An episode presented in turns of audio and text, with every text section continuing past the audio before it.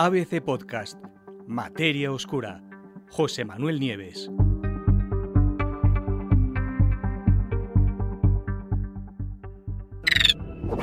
Los ridículos brazos del tiranosaurio Rex.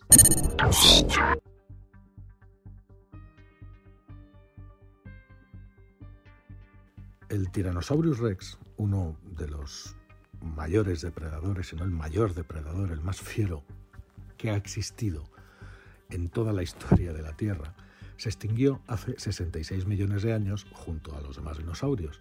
Ya sabéis, impactó un meteorito que, por cierto, también acabó con más del 75% de la vida en la Tierra. El T-Rex vivió en lo que hoy es Norteamérica y desde que Edward Drinker Cope descubrió el primer ejemplar en 1892, tanto su feroz comportamiento como ciertos rasgos de su anatomía siguen intrigando a los científicos. Y es que el T-Rex resulta que, como todos vosotros sabéis que habréis visto imágenes, tenía unos miembros anteriores, las patas delanteras, ridículamente cortos, con una movilidad limitada y que ciertamente no encajan con el resto del cuerpo del que fue uno de los mayores depredadores que han pisado nuestro planeta. Fijaros, con sus más de 13 metros de largo, su enorme cráneo y las mandíbulas más potentes que nunca han existido, el T-Rex era capaz de morder con una fuerza que los paleontólogos han estimado entre los 20.000 y los 57.000 newtons. En comparación, basta decir que la fuerza de la mordida de un ser humano, como de nuestra, raramente supera los 300 newtons. Y estamos hablando de entre 20.000 y 57.000. Los ridículos brazos del tiranosaurio Rex. Ahora bien, ¿por qué el T-Rex tenía los brazos tan ridículamente pequeños? Pues durante más de un siglo los científicos han ido proponiendo varias explicaciones que si para el apareamiento, para sujetar a sus presas, para volcar a los animales que atacaba, pero para un paleontólogo de la Universidad de Berkeley en California, Kevin Padian, autor de un reciente estudio, ninguna de estas hipótesis es la acertada. De hecho, él ha estudiado cada una de estas hipótesis y han visto que eran imposibles. En un artículo científico recién publicado en una revista, Padian sostiene que los brazos del T-Rex se fueron reduciendo en tamaño, fijaros bien, para evitar los daños irreparables causados por el mordisco de otro T-Rex, de alguno de sus congéneres. Desde luego, lo que está claro es que la evolución no mantiene un rasgo físico determinado si no es por una buena razón, si no aporta un beneficio claro al espécimen que, lo, que lleva ese, ese, ese rasgo. ¿no? Y Padian, en lugar de preguntarse para qué podían servir unas extremidades superiores tan cortas, que es lo que hacían los demás, se centró en averiguar qué posibles beneficios podían aportar esos brazos tan cortos al T-Rex. En su artículo, el investigador sugiere que los brazos del T-Rex, además, fueron haciéndose más pequeños, encogiendo, para evitar ser amputados accidentalmente o intencionalmente cuando una manada de tiranosaurios abalanzaba sobre un cadáver con sus enormes cabezas y dientes triturando todo lo que pillaban. Un T-Rex de 13 metros, por ejemplo, con un cráneo de un metro y medio de largo, pues tenía unos brazos de no más de 70 centímetros. Si aplicamos esas proporciones a un ser humano de un metro ochenta de altura, pues es como si tuviéramos los brazos de apenas 13 centímetros. ¿Los tiranosaurios rex se mordían entre ellos? Pues podía suceder, desde luego. Imaginaros la escena. Varios tiranosaurios adultos reunidos alrededor de un cadáver. ¿Qué tendríamos ahí? Pues un montón de cráneos enormes, con mandíbulas y dientes increíblemente poderosos, desgarrando y masticando carne y huesos justo uno al lado del otro.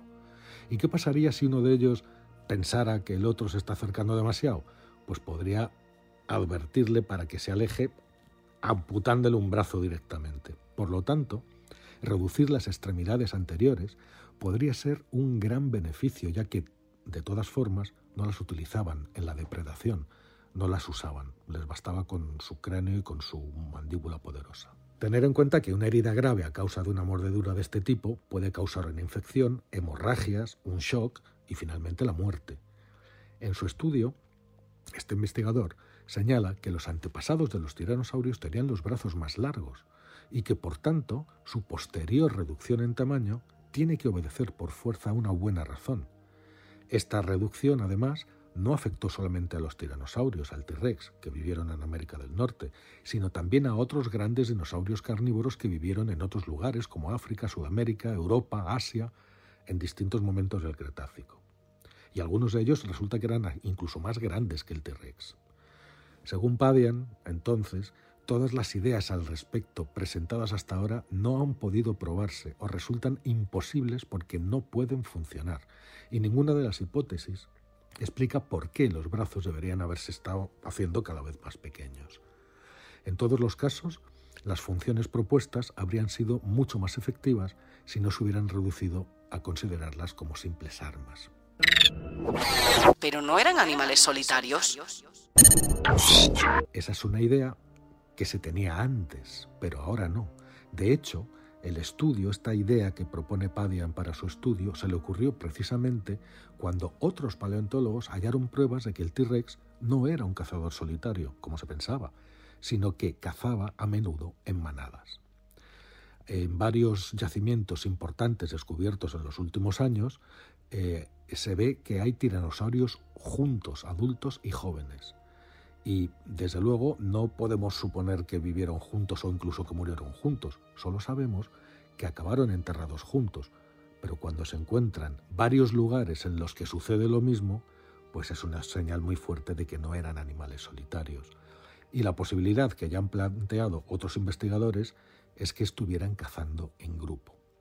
En su estudio, este paleontólogo de Berkeley examina y va descartando, como os he dicho, una a una las soluciones, las anteriores soluciones que se habían propuesto hasta ahora.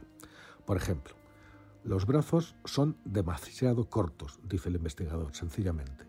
No pueden tocarse entre sí, o sea, no llegan. No pueden llegar a la boca y su movilidad es tan limitada que no pueden estirarse mucho ni hacia adelante ni hacia arriba. La enorme cabeza y el cuello están muy por delante de los brazos ¿no? y forman el tipo de máquina de mortal que vemos en Parque Jurásico, pero los brazos no le servían para nada. Es cierto que hay estudios que dicen que los brazos, las patas delanteras del T-Rex podrían haber levantado unos 180 kilos con ellos, pero la cuestión es que no podían acercarse lo suficiente a nada para poder levantarlo, eran demasiado cortos, en un cuerpo demasiado grande. La hipótesis de Padian eh, tiene analogías con algunos animales actuales. Por ejemplo, el dragón de Komodo, gigante en Indonesia, que caza en grupo y que después de matar una presa van mm, todos los ejemplares, se lanzan varios sobre la presa y desgarran los restos y solamente después comen los más pequeños, y en ese proceso no resulta extraño que alguno de los dragones sufra heridas de consideración. Y lo mismo pasa con los cocodrilos, ¿no? Eh, hay mm, documentos que muestran cómo en una de estas, de varios cocodrilos alrededor de una presa muerta, devorándola, pues o accidentalmente o voluntariamente algún cocodrilo se ha quedado con un brazo amputado. Por lo tanto, es una razón evolutiva que es difícil de comprobar, desde luego, pero que tiene su lógica. ¿no? El propio Padian admite que nunca será posible comprobar esta hipótesis, pero sí que se podría encontrar una correlación si se examinaran todos los especímenes de T-Rex que hay en museos de todo el mundo buscando marcas de mordeduras. Si hubiera heridas de mordeduras, por ejemplo, heridas de mordeduras en el cráneo y otras partes del cuerpo se conocen muy bien, están, son muy conocidas en los tiranosaurios y en otros dinosaurios. Pero si se encontraran menos marcas de mordidas en las extremidades, reducidas en estos bracitos tan cortos, pues podría ser una señal de que esa estrategia de hacerlos más pequeños realmente había funcionado. Así que ese es el desafío. Eh, no se puede demostrar a día de hoy, pero desde luego parece plausible.